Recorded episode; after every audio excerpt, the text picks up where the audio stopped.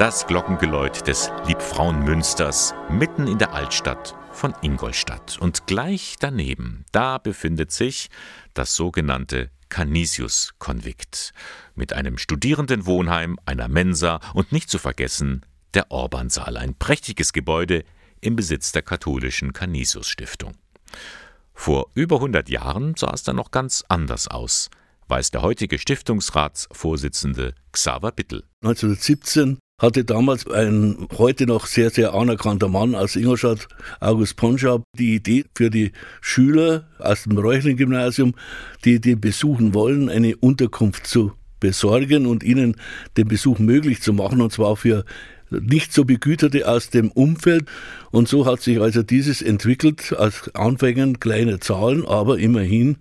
Und dann hat sich 1923 dann die Stiftung aus dem Verein gebildet und äh, mit einer klaren Satzung. Und die Satzung hat das aufgenommen, was also sein Gedanke war. Nämlich Wohnraum schaffen für Schüler, die sonst keine Möglichkeit haben, eine weiterführende Schule zu besuchen. Und eine gesunde Verpflegung.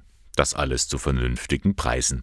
Im Grunde wurde damals schon festgelegt, was die Canisius Stiftung bis heute ausmacht. Geradezu biblisch. Hungrige Speisen Obdachlose beherbergen. Deswegen war auch in der Satzung drin, dass also eine christliche Prägung dieser Unterkunft der jungen Menschen erfolgen soll und deswegen auch ein katholischer Priester als Präfekt, also als Leiter dieser Einrichtung da war und natürlich, das darf man nicht vergessen, von Anfang auch, wie es immer so ist, die Leute im Hintergrund, das waren die Mallersdorfer Schwestern.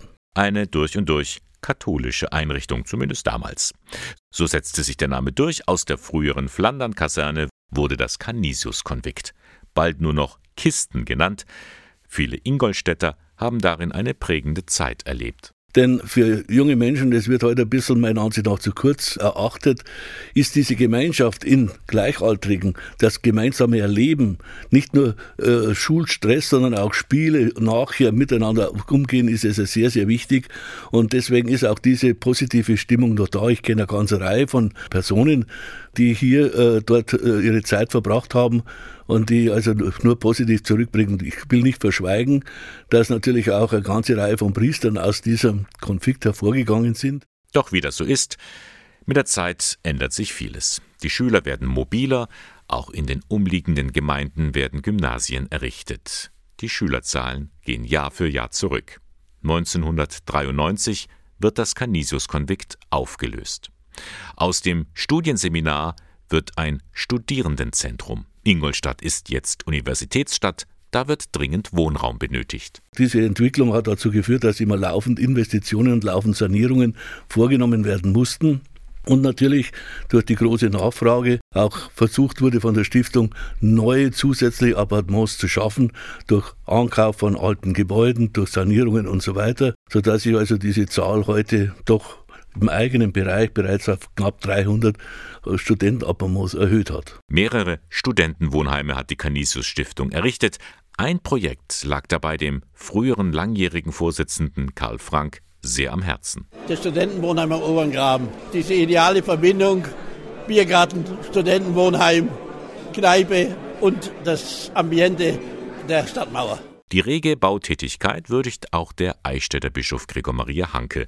Immerhin ist er der Protektor und somit der oberste Aufseher der Stiftung, von der auch die Diözese Eichstätt profitiert. Die Studentenwohnheime, aber nicht zu vergessen die Dienstleistungen im schulischen Bereich, Schülermensa. Da glaube ich, hat die Canisius Stiftung auch weiterhin eine ganz wichtige Funktion. Die Dynamik der kirchlichen Einrichtungen hier in Ingolstadt hängen wesentlich auch an der Canisius Stiftung. Und das ist anerkennenswert. Und auch die Studierenden wissen das Angebot zu schätzen. Jüngstes Beispiel das Wohnheim Immer Mack, das die Canisius Stiftung für die Diözese verwaltet. Ich finde die Wohnung hier sehr, sehr schön, muss ich sagen. Auch, dass das alles in weiß gehalten wurde, finde ich persönlich sehr schön. Ja, außer ein paar Nachbarn gibt es nichts auszusetzen. Actually, it's so modern room. I really like the, I mean, design of the room. I mean, atmosphere is really good. Yeah, generally it's totally I like. Ich finde es eigentlich sehr schön hier, die Idee, eigene Apartments zu haben, dass wir eine Küche für uns haben und auch ein Bad ist eigentlich sehr gut. In Ingolstadt ist die Canisius Stiftung der größte Anbieter von öffentlich geförderten Wohnbau. 435 Appartements zu vernünftigen Preisen. Die Warteliste ist lang. Der Bedarf ist da, auch für die Zukunft meint der Stiftungsratsvorsitzende Xaver Bittel. Weil zu den Preisen sonst nichts angeboten ist.